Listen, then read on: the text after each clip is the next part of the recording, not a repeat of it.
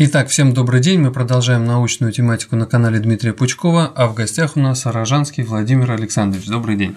Здравствуйте. А, это представитель Политехнического университета. И расскажите, пожалуйста, чем вы занимаетесь, кто вы и каковы ваши области, так сказать, знания. Так, а, я буду рассказывать сегодня о плазме. Я э, заведующий кафедрой физики плазмы Кастер наша занимается плазмой, и, соответственно, я буду рассказывать сегодня о плазме. А, ну, первое, э, надо э, понять нам, что такое плазма. Угу. Ну вот говорят, что плазма это четвертое состояние вещества. Угу. Ну, э, четвертое в том смысле, что вот если у нас есть твердое тело, мы начинаем его нагревать, оно либо плавится сразу и превращается в жидкость, второе состояние вещества, либо возгонка превращается в газ, это третье состояние вещества. А плазма – это четвертое состояние вещества, когда мы газ еще дальше нагреваем. А, и в этом состоянии вещества э, атомы разделяются, электроны отделяются от ионов, и вот такой суп из электронов и ионов – или газ электронов и ионов, или жидкость электронов ионов, тут можно говорить по-разному, это и есть плазма. Хм. Но можно вот, допустим, даже сразу чуть-чуть пояснить, если вдруг нас смотрят гуманитарии. Электроны и ионы. В чем отличие? Электрон отрицательно заряженный, ион да. положительно заряженный. Как они там в этом газе да, существуют? Значит, э, э, атом состоит из электронов и ионов. Это, я думаю, даже гуманитарии знают. Угу. Ну и вот если э, мы немножко газ нагреем, произойдем энергоионизацию и отделим электроны от ионов, то электроны и ионы, они уже не привязаны друг к другу и будут летать свободно. Ну, давайте я на доске, может быть, нарисую такой схематический рисунок. Значит, вот у нас есть маленькие электроны, большие ионы, электроны, ионы, электрон, ионы и так далее. И вот это все так летает хаотически в пространстве. Вот это плазма. Ну или как пел Владимир Высоцкий, а с этой плазмой дойдешь до маразма. А в чем тут особенность? Э, особенность состоит в том, что если вот, скажем, в нашем помещении есть ну, один электрон, который случайно сюда залетел, это еще не плазма. А если частиц достаточно много, это уже плазма.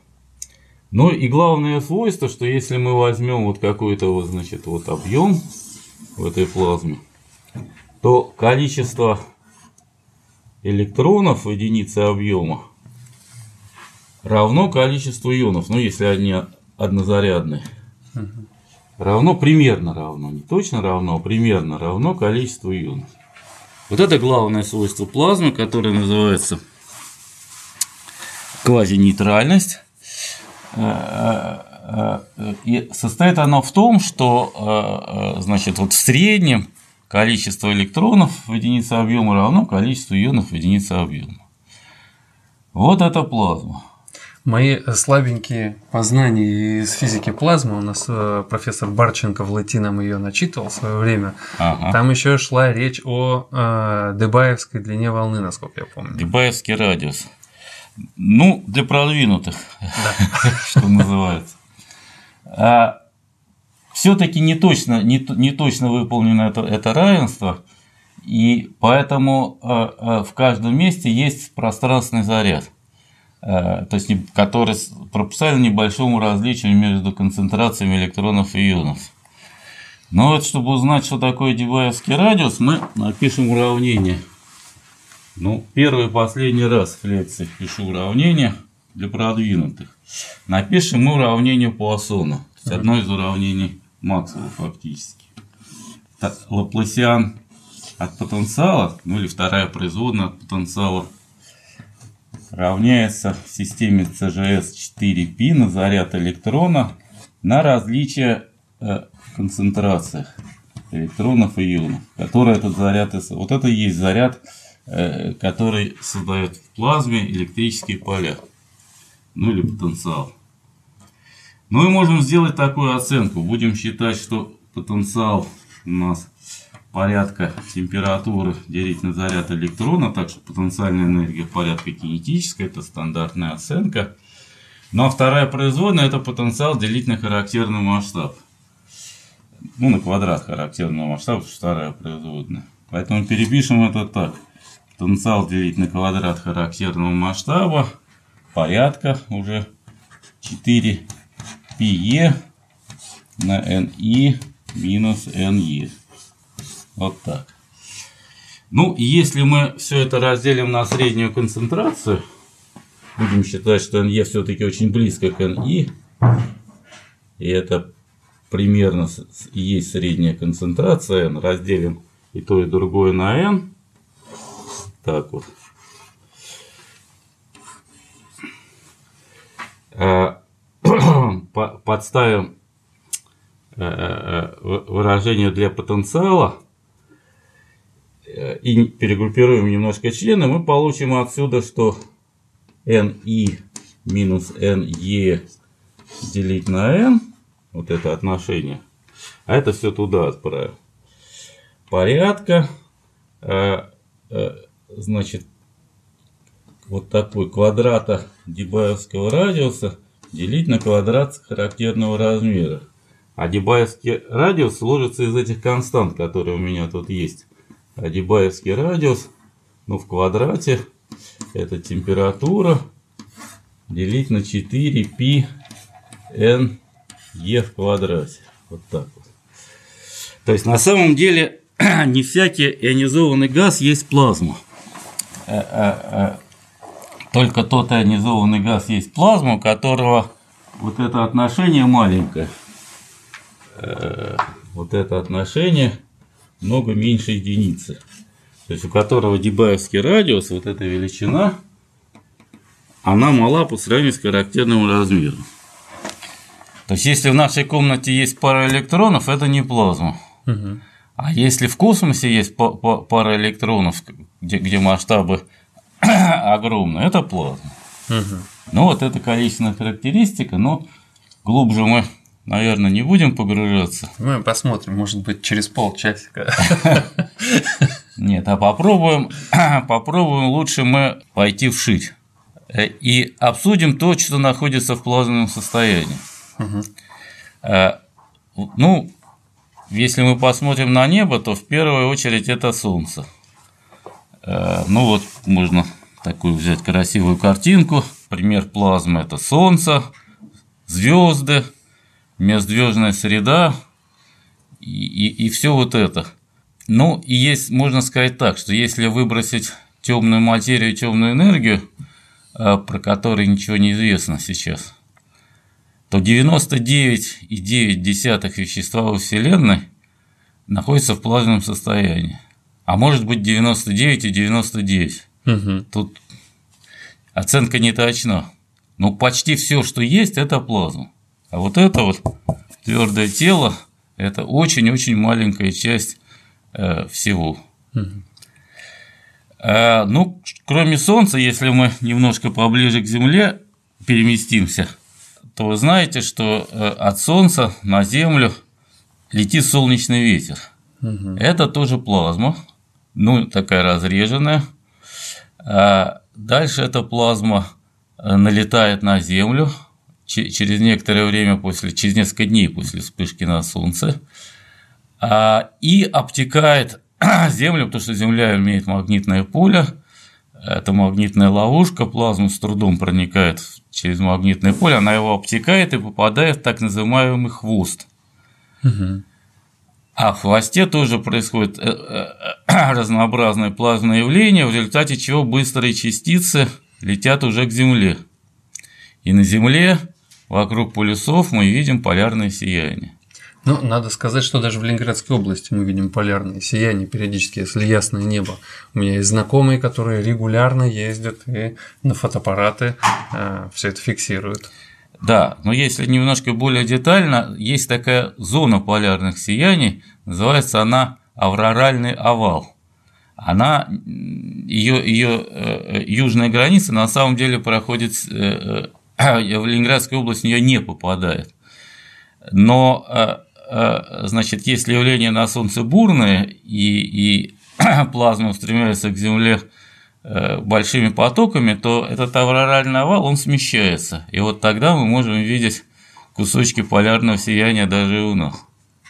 Но надо выезжать за город, потому что в городе свет мешает. Ну да, ну там на Ладожское озеро, например. Да, да, да, там видно прекрасно. Ну вот это выглядит вот так вот полярное сияние, очень красиво. Это светящаяся плазма. Ну, плазма на высотах выше 100 километров э, у нас расположены э, слои, от которых отражаются радиоволны. Это тоже плазма. Кстати сказать, даже в начале 20 века люди не знали про эти слои, они называются слои Хевисайда. И вот, например, э, если кто смотрел фильм «Красная палатка» про экспедицию Нобеля, там сигналы от потерпевших крушение обнаружил любитель коротковолновик. А почему? Потому что тогда, в то время, короткие волны были отданы любителям. Люди не знали, что короткие волны отражаются от, от, от теносферы. А они отражаются, потому что там есть вот эти плазменные слои, и э, теперь мы это знаем очень хорошо. Так что наши космонавты другие космонавты летают в плазме. Угу. Ну, если совсем спустимся на Землю, то, э, конечно, э, есть многочисленные плазменные устройства, про которые ну, я просто не имею возможности разговаривать долго. Ну, ну, ну, ну еще, еще ниже это молнии простые шаровые. Пламя огня. Пламя огня – это важная очень вещь. Угу. Пламя свечи, например. Вот мой коллега из Германии – он всегда рекомендует своим студентам, если они идут в кафе с девушкой, или наоборот, девушка идет с молодым человеком, и там есть свеча на столе, начинать беседу э, про плазму, рассказывать девушке, что свеча, вот пламя свечи – это плазма, и, э, э, соответственно, вот развивать успех.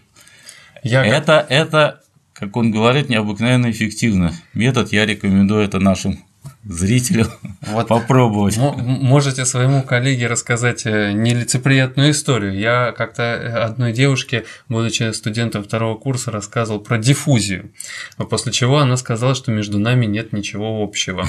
Вот. Поэтому, э, не, не, ребята, не факт, эти советы из Германии могут быть липой. Надо пробовать.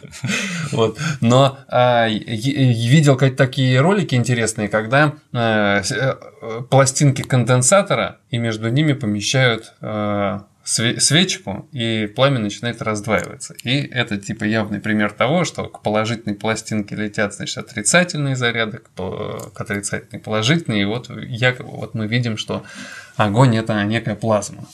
Ну, много есть таких примеров. Вот все, наверное, видели такое устройство, светящийся шарик, угу. там горит разряд, к нему подносишь руку, он начинает там, значит, такие нити светящиеся начинают бегать, и так это трещит, все очень красиво. Это тоже, конечно, плазма. Ну и вообще все, все, все разряды, лампы дневного света, например, и так далее, и так далее, это все э, плазма, но только низкотемпературная плазма. Э, значит, про высокую мы чуть позже говорим, а вот это плазма низкотемпературная. Вот это оно, по-моему, нет? Да, вот, вот это, это, это пример плазмы. Угу. Ну и, и можно очень много приводить примеров плазмы. Ну, люди, которые смотрят в дисплей, а, они должны знать, что там сзади э, горят такие барьерные разрядики, это тоже плазма. Угу.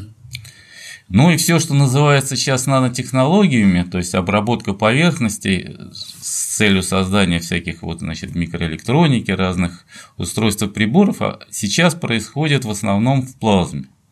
То есть это все тоже э, область приложения низкотемпературной плазмы.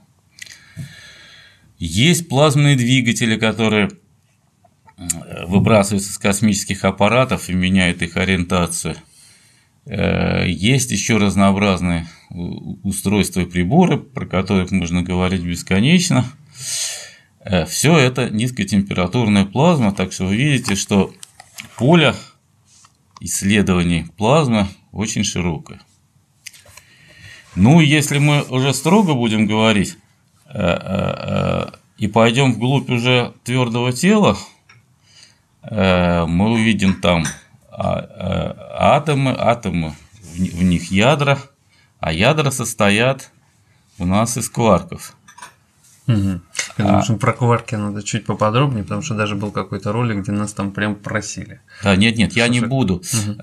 Я только хочу вот что сказать, что кварки и связывающие глюоны это, это сложная очень история, и тут ну, ну, нужно совершенно отдел, отдельные дела. Но это кварк-глюонная плазма. Угу. И она обладает свойствами, э, вот э, связанными тоже вот э, с тем, что в среднем ну, тут там не заряды, там цвета есть и все такое, но вот такая наука, квантовая хромодинамика, это, в общем, тоже можно рассматривать как часть физики плазмы, правда, совершенно почти не изучена. Mm.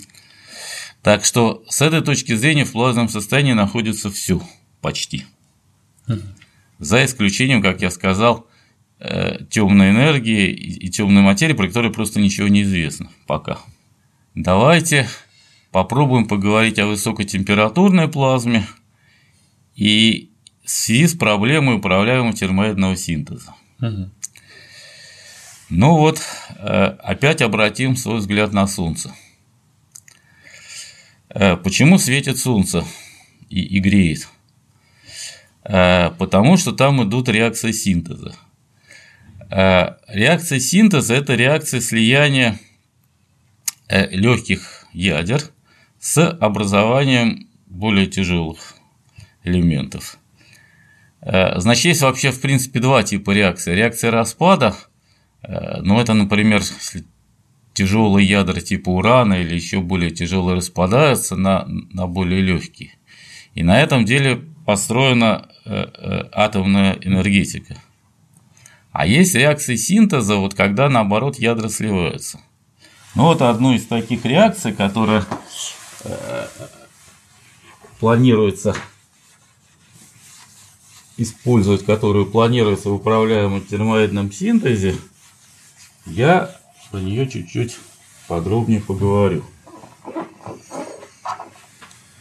Так, значит, вот представим себе, что у нас есть э, так называемый изотоп водорода, дейтерий это один протон и один нейтрон. Это газ, который растворен в воде.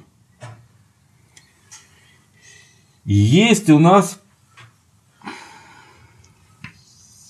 тоже изотоп водорода. Один протон и два нейтрона. Называется этот элемент рити, то это тоже раз... тяжелый водород, разновидность тяжелого водорода. И вот между ними может пойти реакция. Э, ну и тогда легко видеть, что получается два протона, два нейтрона. Значит, вот это вот дейтерий, вот так вот напишем D, это тритий. А это вещество известно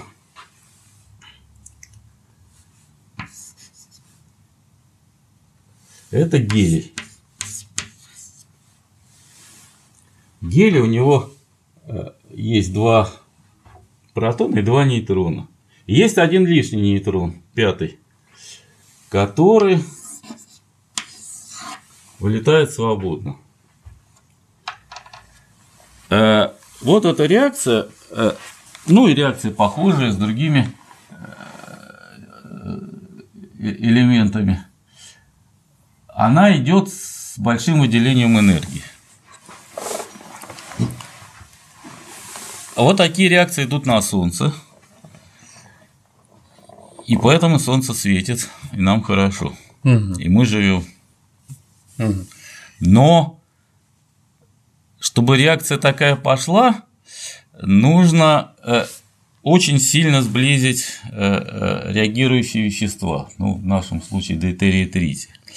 Они отталкиваются, видите, и там, и там есть, есть протон. Протон – это положительная заряженная частица, и поэтому, если вы пытаетесь сблизить, то есть электрические силы отталкивания. И что, а сблизить надо на ядерное расстояние, на очень маленькие. И чтобы преодолеть силу отталкивания, нужна просто кинетическая энергия. То есть э, реагирующие вещества должны иметь э, встречные скорости очень большие. Но в пересчете на, на, на хаотическую скорость, если это у нас плазма, э, то это 100 миллионов градусов. То есть газ, или будем говорить уже плазму, потому что при такой температуре электроны от ионов оторваны, конечно, от атомов, это плазма, и плазма должна быть очень горячей, больше 100 миллионов градусов. Вот на Солнце, ну и в других звездах такая температура есть, потому что гравитация сжимает э, вещество, вещество при сжатии нагревается, как известно, ну и реакции идут, и все отлично, мы имеем синтез элементов. Кстати, все, э, все тяжелые элементы, которые есть вообще в мире, они синтезированы в звездах. После большого взрыва был сначала субкосмический такой, потом были легкие элементы, а потом, когда образовали звезды, они в звездах вот с этими реакциями синтезировали, и мы все, все, что мы имеем, создано в этих звездах. Ну вот это было понято, что такие реакции идут в звездах и Солнце э, э, где-то перед войной, и Стал вопрос, нельзя ли организовать такую же реакцию здесь у нас на Земле, но управляемым образом. А вот прежде чем к управляемым образом реакциями, да. созданным на Земле, э, можете чуть-чуть буквально вот скользь пояснить, каким образом перед войной люди смогли это оценить? Не, ну люди э, э, известно, что перед этим значит, развивалась ядерная физика, люди стали думать о том, как, какие идут ядерные реакции, э, от чего светит Солнце и так далее. Вот, значит, э, развитие ядерной физики привело к пониманию э, то вот есть это теори- теоретические представления были? Ну, теоретические эксперименты параллельно шли в лабораториях. И вот постепенно ясность возникла. Угу. А каким образом они связали это, что именно на звездах на Солнце такое происходит? Ну, а, а, люди стали думать, откуда взялись тяжелые элементы вообще. Угу. Возникла теория большого взрыва и так далее, и а, размышляя на, этим, на, на эту тему, ну и там разнообразные экспериментальные данные стали появляться, люди поняли, что должны быть такие реакции. Угу. Сейчас это совершенно ясно, это не дискуссионный вопрос. Угу. Все, все про эти реакции известно очень подробно и досконально. Но хочется это использовать.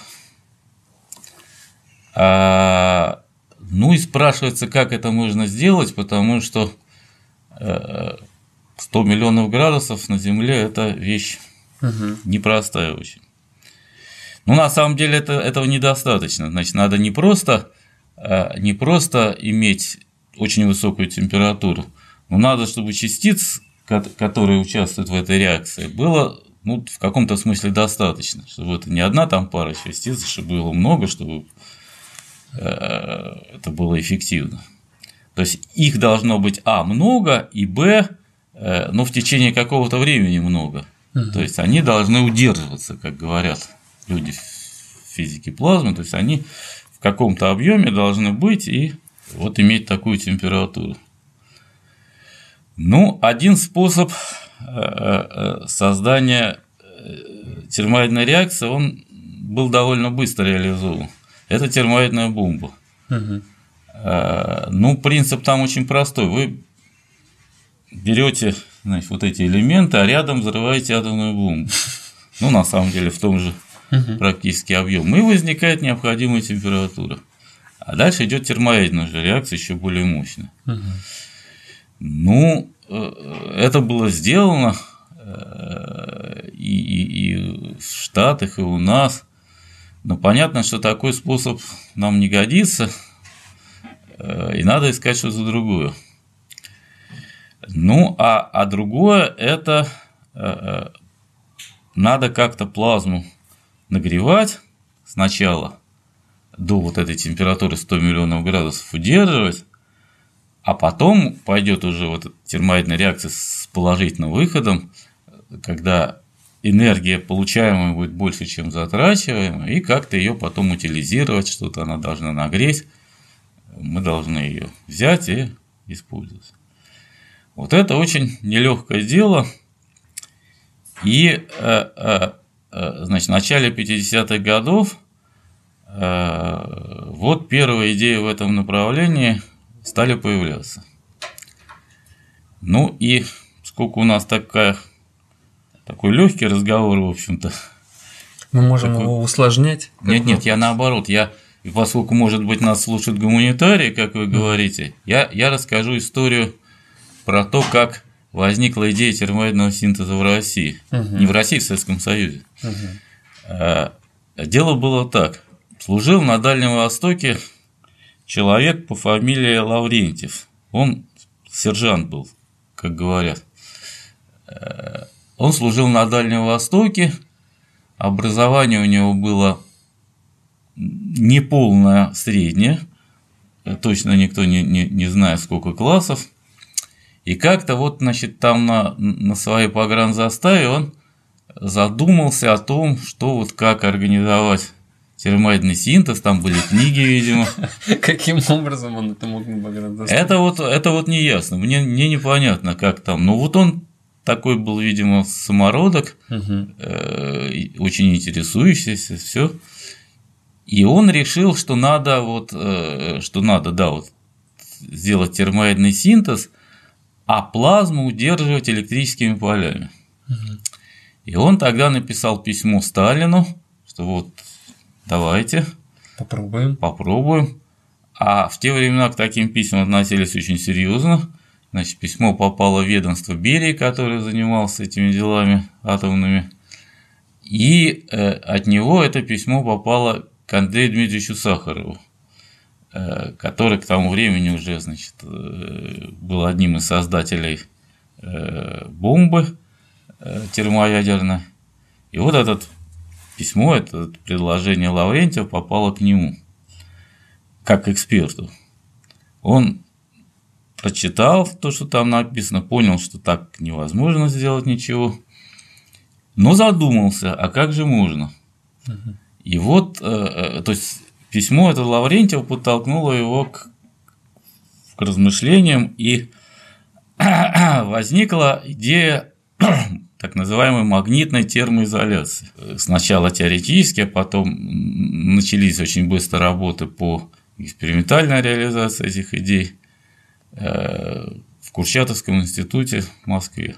Ну вот хотя бы несколько каких-то промежуточных таких шагов можно там ну, описать, каким образом, значит, вот, э, э, то есть хорошо, они, допустим, вот э, его это письмо натолкнуло на какую-то идею, допустим, да, да? вот э, каким образом они дальше стали реализовывать эту идею, что а, у них там? А сейчас, сейчас, скажу, ну уже уже про, про идею про, про идею Сахаровой там подключился тогда к этому делу очень быстро.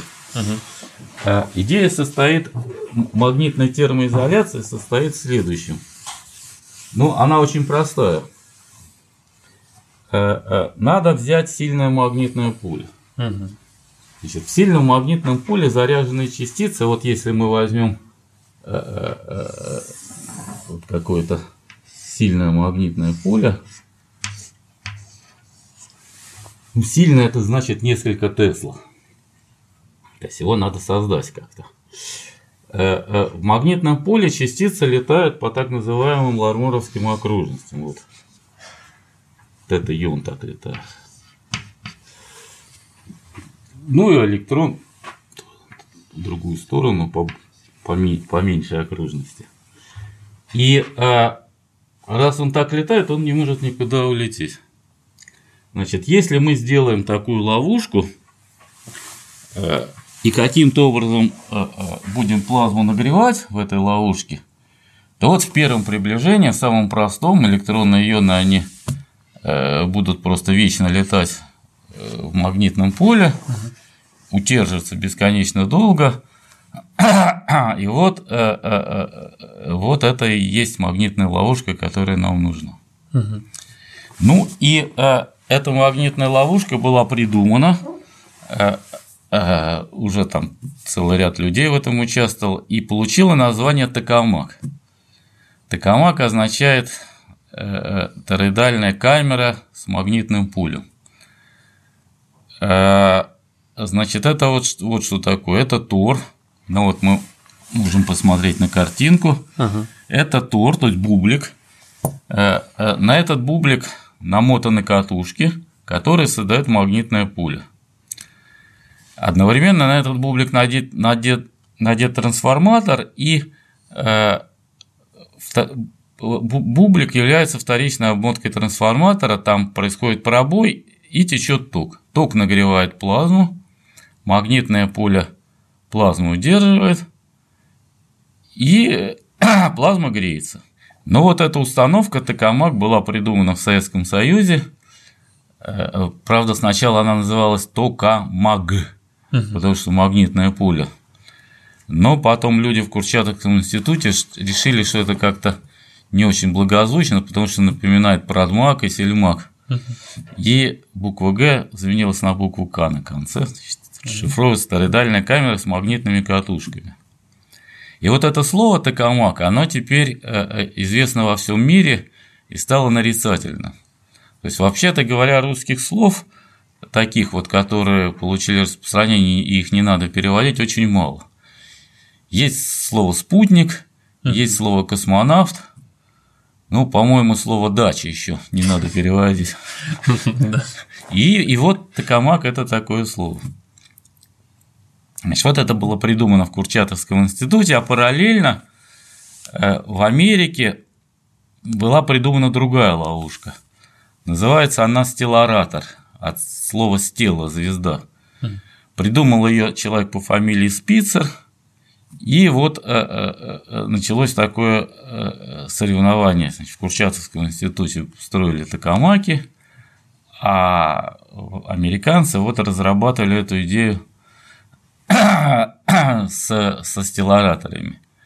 Ну, отличие главное стоит в том, что в стеллараторе катушки очень сложные. Там нету тока внутри плазмы, ну и вот если на картинку посмотреть, видите, надо как наматывать катушки, очень сложно, это угу. дело нелегкое, и поэтому, в принципе, он сложнее, чем токамак. Это токамак, он такой вот, значит, обладает такой российской простотой в каком-то смысле. Ну и, э, э, э, значит, вот несколько токамаков было построено, и в 1969 году в Курчатовском институте на, на, на, на Токамаке Т3 были получены ну, скромные результаты, 100 тысяч градусов. Ну, по тем временам э, это был довольно сильный результат.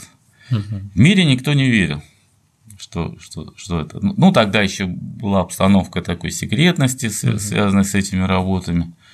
Но в мире никто не верил, и, э, и тогда Э, было решено э, э, пригласить англичан, а у англичан была тогда у первых была лазерная диагностика. Они могли запускать лазерный луч в плазму и по рассеянию определять температуру. А у нас такой диагностики пока не было, там по всяким вторичным вещам определялась температура. А это какой год? То есть тогда, получается, англичане это, уже понимали это... о накачке лазеров, да, он полупроводниковый Да, да, нет, был, у них да? было работающие лазеры и, и, и диагностика была настоящая. Это 69-й год. Угу. И группа, группа англичан приехала в Курчатовский институт, это было все организационно очень сложно в те годы. И они провели измерения – и оказалось, что да, температура такая, как э, заявлена, как заявлена, даже немножко выше. И вот с этого момента э, э, началась эра токамаков. А американцы со свойственной им решительностью, они сломали все стеллараторы, которые у них были, и стали строить токамаки. Угу. А принципиальная схема была где-то описана? Нет, ну да, да, да, конечно, нет. Что такое токамак уже было известно, mm. напечатано и опубликовано. И стали строить токамаки во всем мире. и вот началась эра токамаков. Сейчас в очень многих странах есть токамаки. Ну, практически во всех развитых. Угу. Постепенно параметры токамаков росли. Э, температура плазмы тоже росла. И, и э, э, э вот продвижение э, происходило не очень быстро. Э, не очень быстро потому, что в плазме свойственны различные неустойчивости. И она очень легко переходит в такое вот турбулентное состояние. Ну вот я сейчас покажу картинку. Угу. Вот это, это, это, это такая турбулентность на Солнце, но в плазме примерно такая же возникает турбулентность. Вот тут угу. есть картинка турбулентность в плазме. И э, э, турбулентность это вихри. Угу. Ну, вихри такие мы можем наблюдать, э, если мы воду из крана будем пускать, и кран откроем на, на, на полную мощность. Тогда струя начинает так течь, течь, течь там развивается вихрь. Это вихри гидродинамические, в плазме они э, гораздо э, более разнообразные и, и, и почти всегда есть.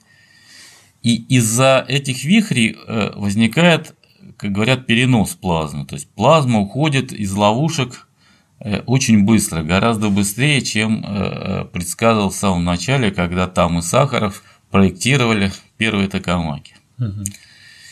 И э, исследования э, э, длились очень долго, и сейчас еще продолжаются. И в значительной степени они были направлены на то, чтобы как-то эту турбулентность подавить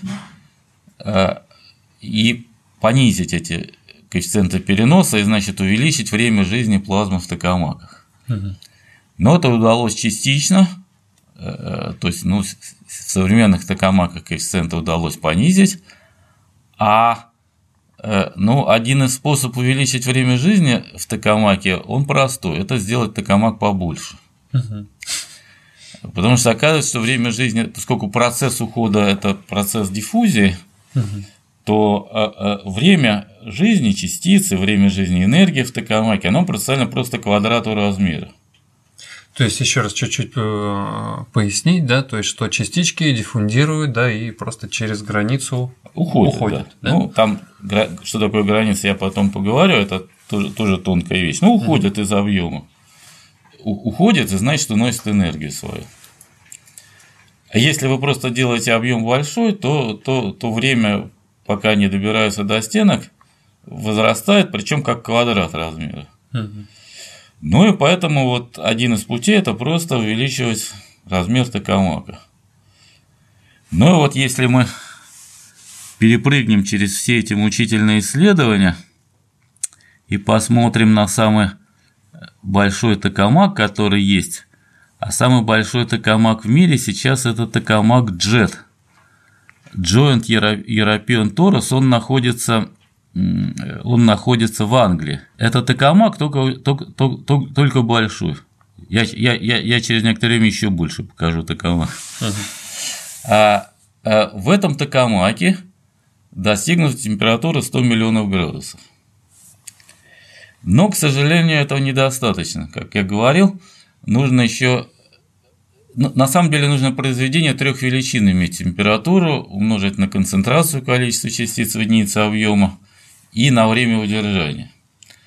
Ну и вот на, на самых лучших современных токамаках либо температура достигается, та, которая нужна, либо можно время удержания достигнуть, которое нужно произведение концентрации на время удержания, но при более низкой температуре. И пока вот, значит, этот параметр на сегодняшний момент еще не достигнут. Но Интрига. Дело, но э, э, э, продвижение в область все больших и больших параметров происходило, в общем, довольно уверенно. И мы сейчас знаем, э, есть всякие скейлинги, есть всякие предсказания, значит, насколько увеличится, скажем, э, этот параметр, если мы увеличим размер токамака. Или если мы там увеличим мощность нагрева и так далее. То есть мы знаем, э, как ведут себя коэффициенты переноса, мы очень, очень много знаем. И поэтому можем, можем предсказать, что нужно, какой токамак нужно построить, чтобы уже пошла реакция с положительным выходом. То есть мы могли воспользоваться, в принципе, хотя бы той энергией, которая рождается в результате управляемого термоядного синтеза. Угу. Ну и такой токамак сейчас строится. Называется он ИТЕР. Э, ИТЕР по латыни это путь, по-английски это International Thermonuclear Experimental Reactor. Угу. По-русски, соответственно, Интернациональный термоядный экспериментальный реактор. Было принято решение в 2006 году, что такой токамак должен быть построен, построен усилиями многих стран. Потому что для одной страны все-таки это дело очень дорогое и сложное. В этом проекте участвуют э, Россия, Соединенные Штаты, Объединенная Европа, Япония, Южная Корея, Индия. Угу. Это вот главное вообще. И, Япония, да, сказал, да. Было. Китай. Это главные участники, но а, а, а вообще участвует весь мир так. Угу. Прямо говоря. И состояние дел с Этером, ну, его начали строить. А где строить хоть? Э, очень долгая была дискуссия, где строить, потому что многие страны хотели строить у себя. Угу. Но в результате строят его во Франции, на юге э, Франции, в Провансе, прекрасном месте. Я и... думал, сейчас э, в Сибири скажут, как порядочные люди. Нет, там это очень сложно, потому что это огромное сооружение, и нужно там, там много разных требований. Там нужно иметь, например, рядом море, угу. чтобы по нему подвозить э, материалы. Материалы, надо иметь э, разветвленную сеть дорог и так далее, и так далее. Угу. Ну и потом европейцы очень хотели у себя, и как-то вот удалось ему говорить остальных участников. Да, странно было бы, если бы иначе было, да? Японцы очень хотели иметь у себя да? этот реактор, да. А китайцы? А китайцы, э, они соглашались. Китайцы, они сейчас хотят еще плюс к этому свой иметь. А, такой же еще свой. Да, сейчас мы про это тоже немножко чуть позже поговорим. Тем не менее, еще один вопрос. А индусы-то как туда попали в эту компанию? Ну, попросились, можно мы тоже будем. А-а. У них есть токамаки в Индии. Да? Да, не, небольшие, правда, но есть. Все хотят. Понятно. Ну и вот сейчас ЭТР начал строить, то есть не начал строиться, он строится уже относительно. Сначала была долгая очень стадия проектирования, потом строительства. И сейчас ситуация такая, вот э, осенью 2018 года директор ЭТРа объявил, что ЭТР построен наполовину. Mm. То есть пол ЭТРа, пол всего уже построен. И план такой, что первая плазма на ЭТРе будет Э, в конце 2015, 2025 э, года. То есть 6 лет осталось. Угу. Ну, конечно, не сразу будет там параметры, необходимые для термоядного синтеза, будет несколько лет исследования еще параметры. Все боятся, параметры будут подниматься постепенно, э, но вот относительно скоро нас ждет реализация управляемого термоядного синтеза с положительным выходом. Чем это нам грозит? Э, ну, тут э, это, это вопрос такой сложный, потому что надо, э, надо поговорить про энергетику вообще. Дело в том, что ну, у нас есть энергетика, ну, в мире я имею в виду, это в первую очередь нефть и газ – на сегодняшний момент. Ну, уголь еще. Есть зеленая энергетика, э, э, ветер и солнце. Ну, немножко есть гидроэнергетика, э, там термальная энергетика и так далее. Ну и как-то человечество существовало, и сейчас еще существует. Но оказывается, что надо что-то очень существенно менять в этом энергетическом балансе? Ну, во-первых, выясняется, что мы не можем жечь э, нефть и газ. Э, э, ну, раньше говорили, что просто запасы нефти и газа кончаются, когда-нибудь кончатся, и поэтому вот надо думать о, о будущем. На самом деле уже сейчас мы имеем проблему, потому что есть глобальное потепление климата, мы это все видим. И, и надо переставать сжечь нефть и газ. Именно поэтому все э, развитые страны стараются переходить на зеленую энергетику, на возобновляемые источники. Ну и, и, и, и развитие вот ветровой энергетики и, и энергетики, связанной с Солнцем, э, происходит страшно бурно э, во всем мире. Но там тоже есть проблема. Вы не можете всю энергетику перевести на, на, на это дело, потому что Нельзя организовать постоянно, чтобы постоянно дул ветер и, и, и чтобы постоянно светило солнце. Охранить эту энергию трудно. Угу. Ну и даже многочисленные исследования современные были попытки такие, ну хорошо, мы создадим такие энергетические сети на Земле, вот там светит солнце, а у нас нет. Но мы будем по сетям передавать это все и как-то попробуем организовать такую сеть, чтобы это все работало э, постоянно. Не, не, не получается. Пока не получается, но и, наверное, не получится. То есть эта зеленая энергетика, вот так называемая, она может, ну, половину, грубо говоря, э, э, такой энергетики занять свое место, но а другая половина это вот традиционно нефть и газ. Хм. Нефть и газ сжечь нельзя. Есть атомная энергетика, которая вот у нас в России, скажем, очень развита. Э, в Америке большой процент э, есть атомных станций, во Франции. Но сейчас тенденция такая, что атомная энергетика сворачивается. Сворачивается потому, что постепенно приходит понимание, что, что она не экологична. Ну, вернее, люди это всегда знали, что, что она не экологична. А не экологична почему? Потому что есть срок службы атомной станции лет 30. И после этого надо это топливо выгребать, куда-то девать, где-то хранить. Mm. И, и, и вот а, сейчас это время просто наступило. Вот вы знаете, что наша Ленинградская станция, там блок уже а, про, про, прошли эти 30 лет, и, и вместо него введен новый блок. Mm-hmm. Оказывается, что со старым все не так просто. Там он работает по-прежнему, только энергии не выдает. Угу. Нельзя его сразу остановить. А когда можно будет остановить, то надо будет вот организовать вывоз куда-то в Сибирь, видимо, mm. заливать жидким стеклом, хранить это все. Ну и плюс, возможно, аварии. Вот особенно, ну, ну был Чернобыль, все знают. Была Фукусима в Японии, которая особенно подтолкнула э, людей к пересмотру роли атомной энергетики. И сейчас принимается такие решения очень радикальные. Скажем, в Германии атомная энергетика закрывается просто. Mm. То есть все атомные станции уйдут. Во Франции тоже совсем недавно принято решение о том, что доля атомной энергетики будет снижаться. Ну и так далее. То есть атомная энергетика уменьшается. Ну, я уже не говорю про уголь. Уголь вообще нельзя сжечь. Mm. Из экологических соображений. Ну и что остается? Остается вот управляемый термоядный синтез, который постепенно должен заменить атомную энергетику, газ и уголь. Закономерный вопрос, э, возможно ли или невозможно там вот такие катастрофы масштабного характера, если это же будет уже огромных размеров, конструкция, сооружений, все такое?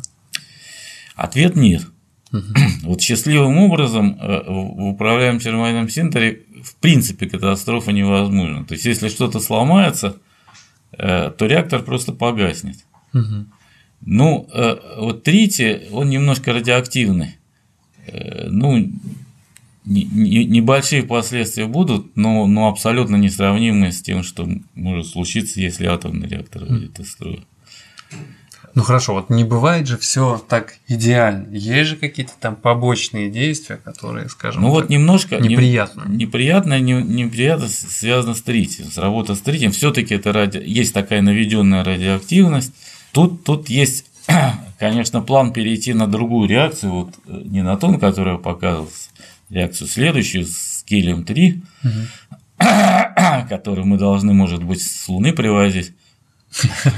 Ну Эта реакция тоже возможна, но, но там плазму надо нагреть до более высоких температур, что трудно. Та реакция абсолютно чистая. Это пока дело будущего, не, не, не, не настоящего. Но, э, так что в это, но взорваться ничего не может. Это вот очень важное преимущество термоядной энергетики. И если это дело пойдет, то будет очень хорошо. Угу. Недостаток, конечно, управления термоядным синтезом, что все сложно. Поэтому больше 50 лет человечество, все человечество работает над этой проблемой, над проблемой зажечь искусственное солнце на Земле. Но вот очень сильно продвинулись, но пока еще мы это, этого не имеем. Угу. Там будем иметь в ближайшие 10 лет, по-видимому, но пока вот. Угу. Это сложная очень проблема, такая же, наверное, сложная, как освоение Марса, Э, или там, я не знаю, или адронный коллайдер. Э, но, но есть надежда, что Солнце может засветить во Франции, и если китайцы поднапрягутся, то в Китае, да? Ну, на самом деле, э, был такой человек Нострадамус, и он в каком-то смысле предсказал создания термоидного синтеза. У него есть так, такие строчки, что э, э, во Франции, в Провансе зайдут два солнца, угу. ну, которые мы можем трактовать как настоящее и искусственное. Угу. И неизвестно, какому солнцу повернуться тогда под солнухи. Понятно. Но, насколько я знаю, там пророчили Западной Сибири какие-то светлые дали, и что, значит, э, Россия взойдет, так сказать, над всем миром, нет? Нет, к сожалению. Как вы сразу отсекли. Э, к сожалению, вот э, в российской термоядной программе мы сейчас не находимся впереди всех. Значит, еще раз я вернусь к тому, значит, Токамак – это советское изобретение. В 1969 году Советский Союз был впереди всех далеко. И, и в области теории плазмы, и в области вот реализации, и все такое с тех пор, э, э, ну, сначала Россия была, держалась на уровне, а потом постепенно началось отставание. Угу. Ну и связано это со всеми событиями. Ну, вся наука у нас сейчас находится не в лучшем положении. Угу. И на сегодняшний день наша надежда это ИТЕР, где Россия очень активно участвует. Причем она участвует участие в том, что каждая страна что-то делает для ИТР, не только деньги дает, угу. но что-то делает, какие-то части конструкции, обмотки там. А это новые новейшие технологии, скажем. Э, катушки, которые создают магнитное поле, они должны быть сверхпроводящие. Значит, это новые материалы, э, новые инженерные решения. Э, то есть самое-самое, тут развивается еще и науки вокруг и даже прикладные такие. Ну вот нам закономерный вопрос наверняка напишут. Да. А, а как же мы так вот участвуем? То есть вот эта вот международная разработка, мы опять поработаем, значит, на Европу, на США, а сами останемся ни с чем. Есть такая вероятность? Вот это, к сожалению, э, э, надо признать, самая неприятная проблема сейчас. Вот мы все люди, которые занимаются термоядным синтезом, а у нас ну, скажем, в Петербурге вот у нас есть кафедра физики плазмы, mm. а напротив находится физико-технический институт, э, где есть большая очень лаборатория высокотемпературной плазмы, где есть три токамака, небольших, но на них проводятся исследования в поддержку ИТР, кстати. Mm. Ну и диагностики делаются для ИТР там же. Ну вот и все, все, все комьюнити, все люди, которые занимаются вот и в Петербурге термоидным синтезе, и в Москве, в том же Курчатовском, они все понимают, что надо параллельно начинать делать свой, свой ТЭР или свой какой-то очень большой ТКМ. Сейчас вот э, запланировано э, строительство Токамак, оно уже идет, собственно, в Курчатовском институте, но это будет Токамак средних размеров, не, не, не, не, не такой масштабный. Угу. И вот есть планы, есть проекты, то есть люди понимают, что надо сделать, но надо делать ясно, что надо строить национальный Токамак большой, э, готовить студентов, которые это все понимают и умеют и, и продвигаться дальше. Вот этого пока никак наше правительство не может осознать, согласиться с проектами термоядной программы, которые вот ученые подают, угу. непрерывно подают. Угу. А китайцы, кстати, они э, э, в какой-то момент решили, что все отлично, они участвуют в Этере, прекрасно, но параллельно они начинают э, строить свой токамак большой, китайский, где уже сами будут, после того, как на Этере кое-что выяснится, они будут угу. эти знания использовать для продвижения дальше. Своей энергии. Американцы недавно приняли решение тоже, что вот уже Этер близко, надо продвигать. Это вопрос ведь финансирования. Американцы тоже не очень финансировали термоядный синтез, а сейчас недавно решили, что мы будем это делать угу. и будем строить такой токамак. У нас в России пока такого решения нету, к сожалению. Понятно. Ну, оставим, наверное, этот вопрос да. без оценок. Люди сами свои оценки э, да, Да. Нет, я хочу сказать, что мы, мы, мы это все все время стараемся это чтобы он появился. Как-то, да, чтобы, чтобы эта программа появилась в полном объеме, так как надо. И может быть, может быть вскоре, вскоре так и будет. Но дай бог, да. дай бог. Но это зависит от правительства, которое угу. принимает решение. Я упомянул, что некоторые диагностики делаются у нас в России. Ну, ну, ну вот, например, две диагностики делаются у нас в физико-техническом институте. Одна очень Э, важная для измерения температуры ионов, от которых, собственно, зависит реакция термоядного синтеза. Э, другая диагностика того, что происходит э, вблизи стенок, в так называемом диверторе, о чем я немножко сейчас поговорю. Ну и, и есть масса других диагностик, так что токамак этот, он выглядит вот примерно так. Вот эти все вот штуки – это устройство для диагностик и для первоначального нагрева плазмы. Да, запускаются пучки, волны и так далее. Как я уже говорил, целый ряд проблем э, э, были решены на многих токамаках поменьше, но э, еще пару проблем осталось. И проблемы это очень важные и сложные. Одна из этих проблем связана с материалами – Дело вот в чем, что вот э, в токамаке э, выделяется огромно, будет выделяться в этере огромная энергия. Дальше эта энергия поперек магнитного поля, то есть будет уходить из основного объема, а потом она должна в конце концов куда-то попасть, э, и попадать она будет на настоящие материальные стенки. Угу. В объеме температуры выше 100 миллионов градусов.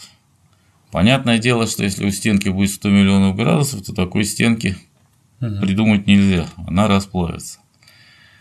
А значит, придумано такое специальное устройство, которое называется дивертор. Это внизу токамака определенным образом положены пластины, и э, э, последняя так называемая замкнутая магнитная поверхность, последняя часть тора, э, после того, как энергия из нее выходит, дальше начинается движение вдоль уже силовой линии. Эта силовая линия выходит на, на вот эти пластины дивертора, металлические они, охлаждаемые, и вот они должны выдержать. Причем они должны выдержать токамак или реактор должен работать все время, постоянно. И материал должен это выдерживать. Вот тут колоссальное требование предъявляется к материалу. Э, э, но на сегодняшний день принято решение, что это будет вольфрам. И они, эти пластины делаются из вольфрама. Но все равно дело в том, что вот та, та область, где э, вся энергия, которая идет поперек магнитного поля, это 100 мегаватт, разворачивается и начинается двигаться э, в дивертор – оказывается очень маленькая. Ну вот, э, мы не можем сказать, какая она будет в Этере, мы знаем, какая она будет в больших токамаках. В больших токамаках это несколько миллиметров. А в Этере мы думаем, что она будет миллиметр. То есть вы представьте себе вот Этер, который имеет размер несколько метров, э, вот там идет все горит, горит, горит, а потом на масштабе 1 миллиметр, вся энергия разворачивается, идет на пластины. Угу. Им очень тяжело. Ну и тут много уже придумано. ну, во-первых, эти пластины ставятся под углом к магнитному полю, так что плотность энергии на, на, на квадратный э, метр будет поменьше. Во-вторых, магнитное поле разводится так, чтобы еще увеличить эту площадь. Но этого недостаточно. И один из способов состоит в следующем, что в ИТР специально будет напускаться газ, примеси. Эти примеси, ну это благородный газ, там неон или, или аргон или азот, эти примеси будут излучать. И вся энергия, которая идет из центра, она, ну 90% ее, по крайней мере, должно быть потратиться на излучение. А до стенки, ну, там может дойти 10%, несколько процентов, это уже приемлемо. Вот над этим сейчас идет энергичная работа, все это проверяется на других токамаках – и тут есть большая опасность, что вы добавляете примеси, это очень хорошо, потому что излучение идет из области вблизи поверхности, но примеси могут проникнуть вглубь. И тогда э, мы потеряем энергию, потому что излучение пойдет уже из центра, и термальная реакция не, не зажгется. Э, ну вот очень энергично идут эксперименты на разных токамаках, идут расчеты. Вот, кстати, моя группа в Политехническом университете, она занимается такими расчетами для Этера. Угу. Ну и вот на сегодняшний момент э, исследования эти продолжаются. Ну, все-таки вырисовывается, что мы понимаем, сколько надо этих примесей напустить, как организовать вот этот режим работы, при котором э, э, все-таки материалы э, выдержат это угу. все. Ну а с другой стороны, люди, которые занимаются материалами, которые занимаются физикой твердого тела, они тоже проводят исследования того, как будет действовать большие потоки энергии на материалы. Но есть основания считать, что вот решение более-менее найдено на сегодняшний момент. Угу. Проверим это мы только когда это заработает. Угу. Но, но вот есть э, идеи, да? Есть, ну даже не идея, это огромные исследования, которые э, подтверждают это все. Понятно. Но, но нужен окончательный эксперимент. Угу. Вторая проблема, которая э, остается, это вот какая. Вот в Токамаке, вот у меня есть картинка тут, наверное, как и на Солнце, из него могут вылетать такие вот жгуты. Угу. Вот, вот на, на этой картинке нарисован небольшой токамак в Англии, а вот светящиеся жгуты это э, так, так, они такие же, как петли на солнце, которые вылетают угу. Время от времени. Это неустойчивость плазменная. И дело в том, что как, когда они вылетают, с ними вылетает энергия. И энергия эта попадает тоже на стенки. И вот это уже стенка выдержать не может потому что э, значительная энергия попадает за очень короткое время. И перед исследователями стоит задача, как, как ликвидировать эту неустойчивость, как, как победить эти филаменты, есть такое красивое слово. Угу. Кстати сказать, вот наблюдая это дело, э, люди поняли в значительной степени, как, как на Солнце все устроено. Угу. То есть это аналогия. Аналог, да, аналог того, что происходит на Солнце. Ну а как все-таки вот эти аналоги происходят? Там подлететь ты не можешь, наблюдать ты можешь издалека. То есть каким образом человек понимает, что вот это практически то же самое, что там. А вот это очень хороший пример. Вот, вот исследование на Солнце и понимание того, что происходит на Солнце, на самом деле вот по этой причине э, э, очень медленно идет. Потому что мы можем только наблюдать, и туда ничего не засунешь. Ни зонт, ни ничего. Да. да то есть. А вот здесь мы, мы в эти филаменты можем просто зонд засунуть. Угу. То есть они просто летят, и там можно поставить туда электродик, померить параметры, понять, как все устроено. Угу. И это сделано. И в этом смысле это Камак еще есть такая лаборатория, в которой мы понимаем то, что происходит там, на звездах и и в межзвездной среде и так далее. То есть угу. другого способа пока нет. Понятно. Ну вот для токамаков это более-менее понято, как это все происходит. И придумано, э, э, придумано, как их ликвидировать. То есть для этого нужно наматывать специальные катушки, что стоит еще очень дорого. Они планируются на Этере. Ну и оказывается, что такие маленькие магнитные поля, которые создаются токами в этих катушках, они немножко разрушают магнитное поле, и неустойчивость не развивается. Хм. Ну, этот вопрос почти решен. Не, не, не, так я говорю почти, потому что все-таки вопрос решен, когда э, вы это проверяете на эксперименте, а эксперимента еще пока нет. Но, тем не менее, есть большой оптимизм, потому что других токамаках это получается. Ну, вот это, пожалуй, вторая, вторая такая важная проблема. Ну, есть еще более, более, более мелкие, но тоже важные проблемы, потому что, например, вот в этой реакции образуется гелий. Гелий – это э, вещь лишняя, его надо куда-то, значит, девать, откачивать определенным образом, а он может э, проникать э, в материалы. Ну, в общем, есть, есть много технических и технологических проблем, которые пока угу. еще не, не, не до конца проработаны, так я скажу. Ну и э, раз я говорю о будущем, я вот э, на какую тему хотел бы немножко поговорить. Вот кто это все будет делать? Угу. Да, хороший вопрос. Дело в том, что термоядное исследование длится, видите, очень, очень долго, с 50-х годов. И фактически, вот я считаю, что я принадлежу ко второму поколению э, исследователей. Угу. Ну, я и люди моего возраста. Значит, первое поколение это были люди, которые придумали токамак, построили токамак, получили там хорошую температуру угу. и, и, и, и вот стали строить токамаки по всему миру. Угу. Ну, вот второе мое поколение, это, наверное, люди, которые вот э, спроектировали ИТР, провели там все, все эксперименты, которые нужны и продолжают еще проводить. А, ну и их задача э, это вот организовать на Этере вот эту вот демонстрационную термоядную реакцию. Угу.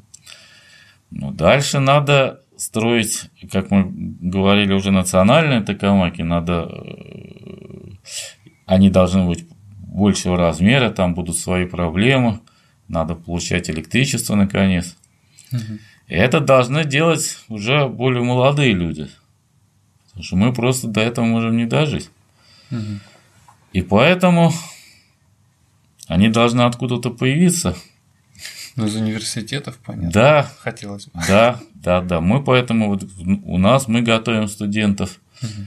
Немножко есть в стране, там, МИФИ в Москве готовят студентов, но их недостаточно пока. То есть нужны люди, нужны кадры, и ИТЕР очень нуждается. Это не только у нас в стране, это вот во всем мире так. То есть, действительно, во Франции тоже не хватает? Не хватает, на ИТЕРе не хватает молодых людей. А почему? То есть люди не хотят идти в науку или что? Нет, они хотят, но это должно быть развернуто. Нет пока такого понимания, что вот это пока эксперименты еще. Угу. А когда это пойдет уже в дело, э, это другое количество людей нужно.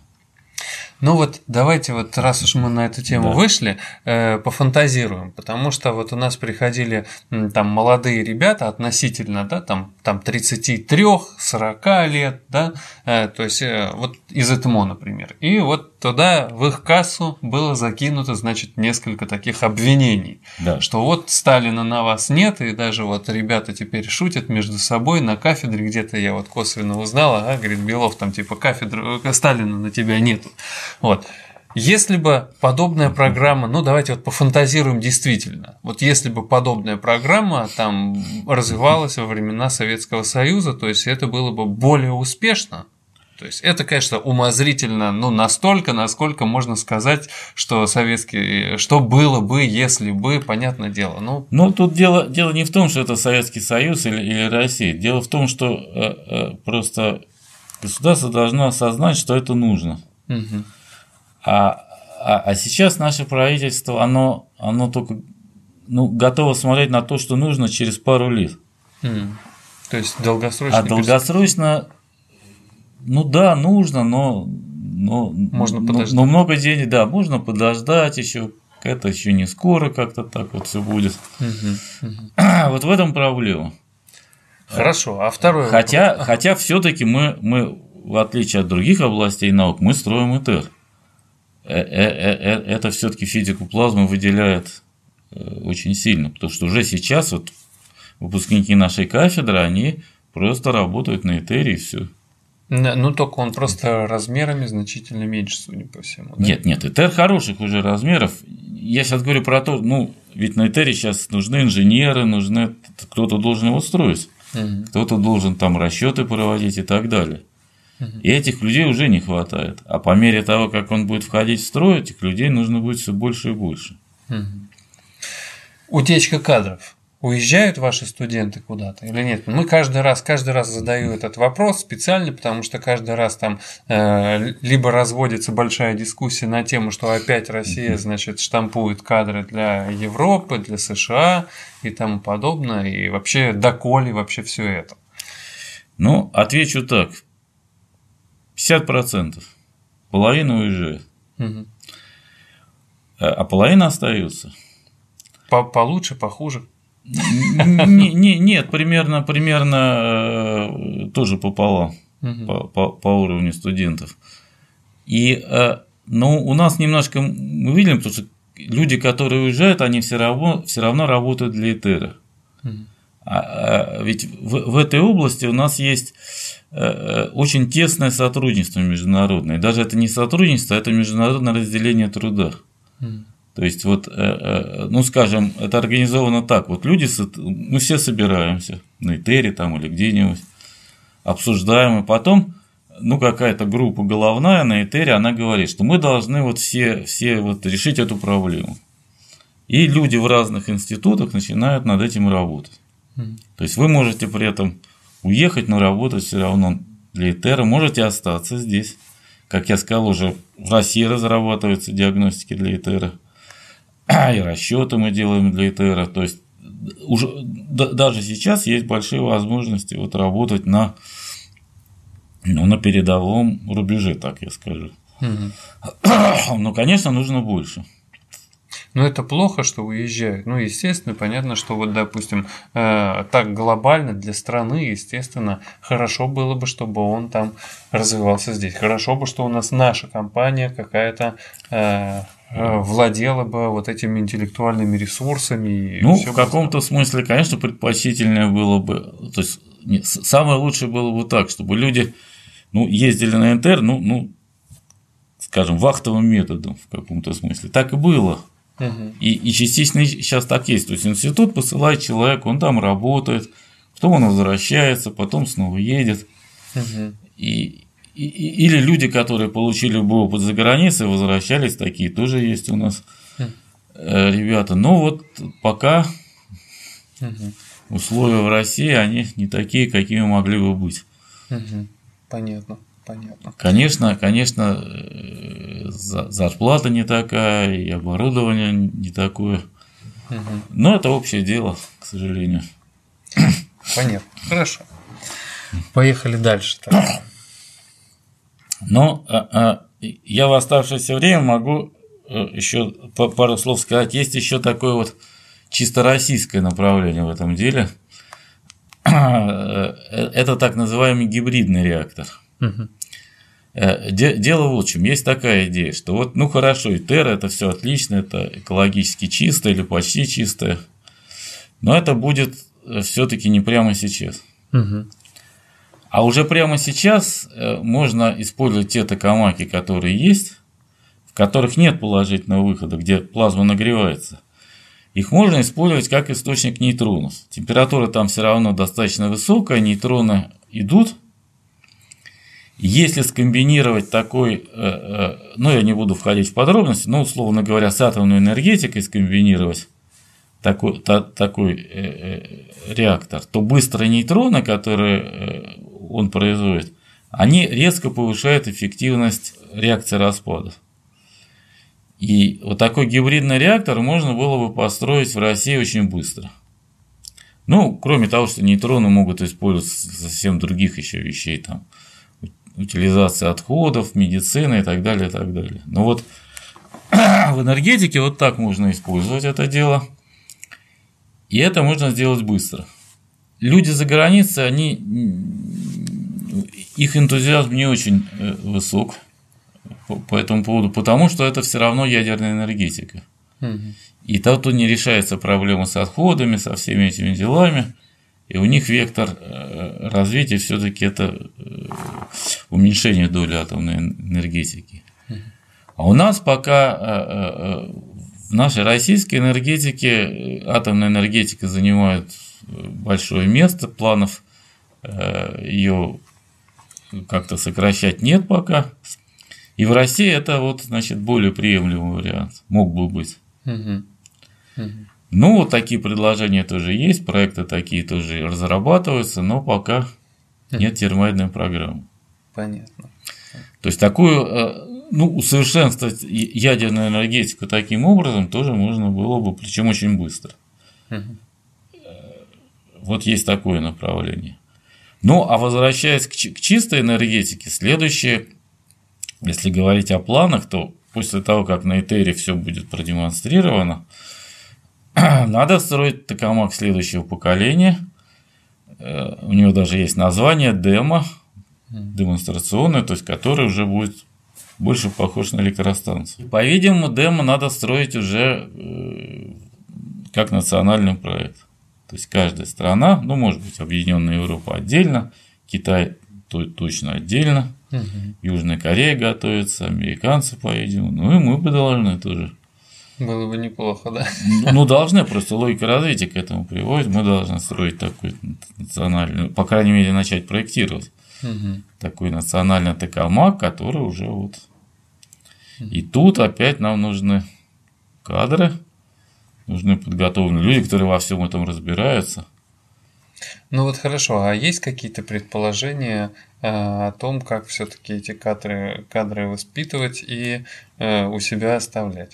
Вот, например, приходили, приходили к нам э, Шалыта Анатолий Абрамович, Парфенов Владимир Глебович. Вот у них университет, они чемпионы мира по программированию, да, и вот они этих ребят толковых, всех, все к ним хотят, и область программирования, она сейчас настолько популярна, что э, люди сами к ним стекаются, грубо говоря. Они сделали уникальную программу, но я больше чем уверен, что если вы озвучите, что у вас уникальная программа, усложните ее до невероятности, там будет, там, я не знаю, там не 10 вариантов там физики плазмы, а 20, я не знаю, да, а, там пригласите к себе э, супер там профессоров, не факт, что люди сами потекут э, заниматься вот этой тематикой. Э, здесь вот такой э, неоднозначный вопрос, такой не, не Это вопрос неочевидный. трудно, но да. главная проблема в том, что чтобы человек вообще занимался любой, не только в плазме, угу. любой сколько-нибудь значимой проблемой научной, у него, должно, у него должна быть перспектива. А перспектива – это базовое финансирование. Угу. А сейчас э, э, ситуация такая, что мы выигрываем гранты. Угу. Ну вот мы там, допустим, у нас там мощная группа, мы, мы проводим замечательные исследования, мы пишем заявку, что вот мы будем делать то-то, то-то и то-то, и выигрываем грант. Грант нам дают на три года. Э, ну, ну вот и приходит ко мне молодой человек, талантливый, все, и, а, и что я? Я могу его взять на три года. Угу. А дальше, я не знаю, нету, неизвестно, выиграем ли мы следующий грант или не выиграем. То есть у него перспектива э, вот три года. Угу. Но это неправильно. Так, так быть не должно. У молодого человека должна быть перспектива, что вот я буду работать, я сделаю это. Там не все сделаешь там за год-другой, это же угу. Там надо строить установки, требует большего времени. Ну, вот, и... вот. Ну, э, это проблема финансирования. Да, да. Вот. И, но а она, это сейчас главная проблема. Но она э, не может решить, э, быть решена университетом, правильно? То есть, как бы. Да, нет, вопрос... это правительственная проблема, конечно. Ну, то есть вы бы и хотели, да. Нет, нет, мы, мы делаем, что можем, там мы как-то эти деньги добываем, но это, вот как я говорю, это проблема существования программы. Должна быть большая государственная программа. Что мы там вот будем делать это, а, а через 5 лет вот это, а через 10 лет вот это. Мы можем там не успеть, что-то пойдет не так. Это бывает всегда. Но должна быть программа действий. Угу. И под эту программу действий должны выделяться деньги, ресурсы. Угу. И, и молодые люди должны видеть, что вот видеть перспективу свою, что мы вот будем строить там, реактор, он заработает тогда-то. Mm. Мы будем работать, там, нам нужны эти люди, эти. Причем это же не только специалисты по физике плазмы. Его рассказа, ну, наверное, можно понять, что тут нужно огромное количество специалистов самых разных. И материаловеды, и инженеры, и, и все это новые технические решения, которых раньше не было никогда. Кто-то mm. это должен делать. То есть нужны просто э, нужно огромное количество людей очень квалифицированных. Вот этого сейчас пока нету. Ну или почти нету, скажем так. Э, и вот это надо обязательно.